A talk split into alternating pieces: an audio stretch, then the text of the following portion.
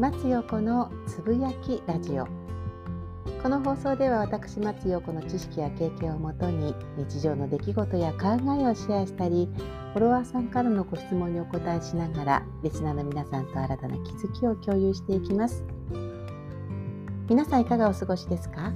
インナービューティーインストラクターの松陽子です。私は普段ボディワークやボディワーカーの養成育成講座やセミナーイベントなどの講師。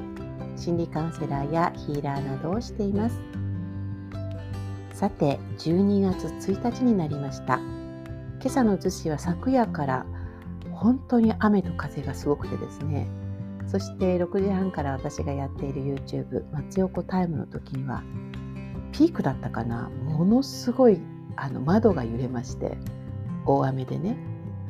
なんかその音が全部こう入っちゃうんじゃないかな映像に入っちゃうんじゃないかなというふうに思いながらライブをしていました。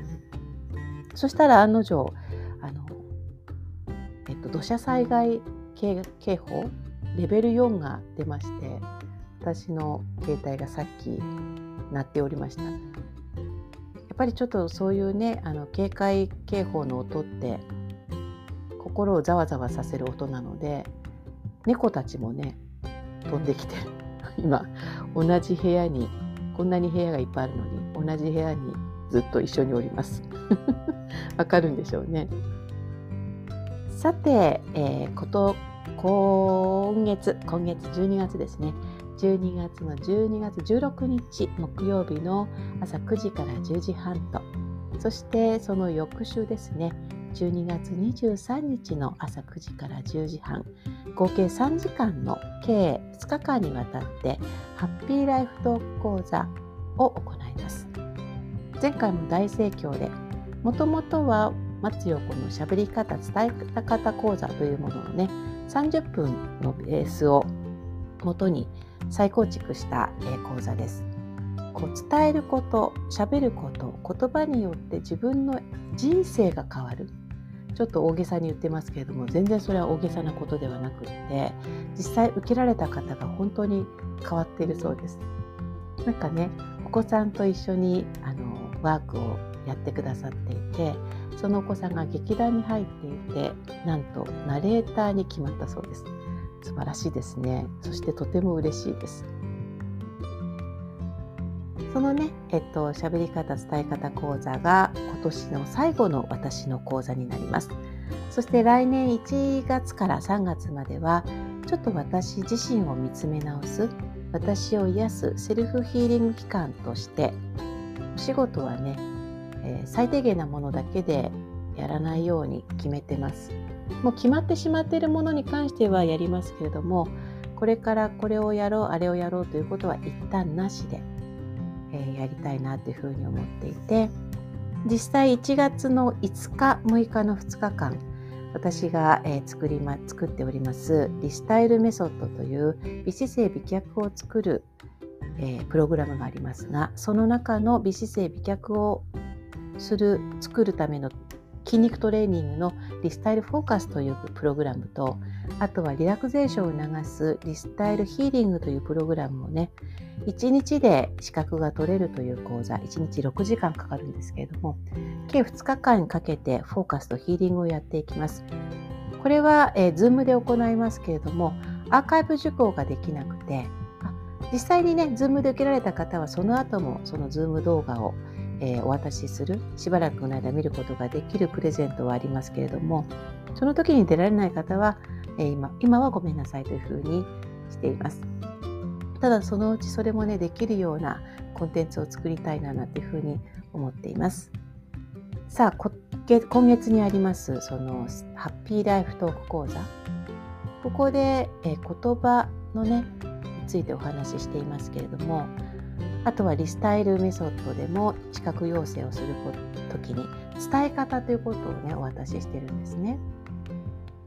私そもそも教えるって言ってなくて伝えるというふうに言ってますね。あ子どもたちに対しても教えるって言葉は使ってないですね。私はこう伝えることの重要性ということをインストラクターたちに話しています。なんか教えるってこう何て言うんだろう。やり方を教えるとか学び学びも、まあ、学校の先生教えるって言いますね。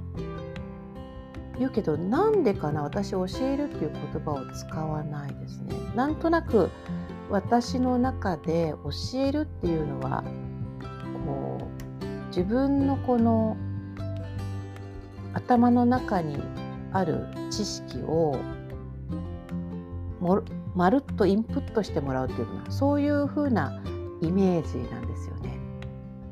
でもそれって教えたとしてもその通りインプットしてもらいたいわけではないから私はやっぱり子供に対しても周りに対してもこういう、えー、視覚要請に対しても伝えるという言い方をしています。今気づきました。でねその伝えるということなんだけれども子供に対してでもそういうね伝える仕事をしてなかったとしてもこう日々伝えることってしてると思うんですね。であなたは何を伝えていますか？いろいろあると思います。伝えるということ。その伝えるということ伝えたいってことをねの中で伝えたいことって何ですか？あと1ヶ月で2022年がスタートします。2022年に伝えたいこと。あなたはありますか？あったとして。ではその伝えたいこと。なぜそれを伝えたいの？そこが大切だと思うんですよね。伝えたいことがあります。そのね伝える術というよりもなんでそこそれを伝えたいのかという原点に戻るというのかな。そうするとこう上手に話せ話すことが大事とかちゃんとまとめて話すことが大事っていうことではなくてそのこの伝えたい物事がこんなに素晴らしいものなんだ。こんなに、えーと、素敵なものなんだ。っていうようなことを伝える。その物事の本質をいかに相手に分かってもらえるかっていうことだと思うんですよ。つまり思いを伝えるということ。それがやっぱり大切なんじゃないかなっていうふうに思います。伝えることに対して。来年あなたが伝えたいこと。相手は誰か分かりません。自分かもしれません。子供かもしれません。仲間かもしれません。あなたが伝えたいことは何ですか？そしてその伝えたいことはなぜ伝えたいのですか？ぜひ考えてみてください。今日も最後までお聴きいただきありがとうございました。松横でした。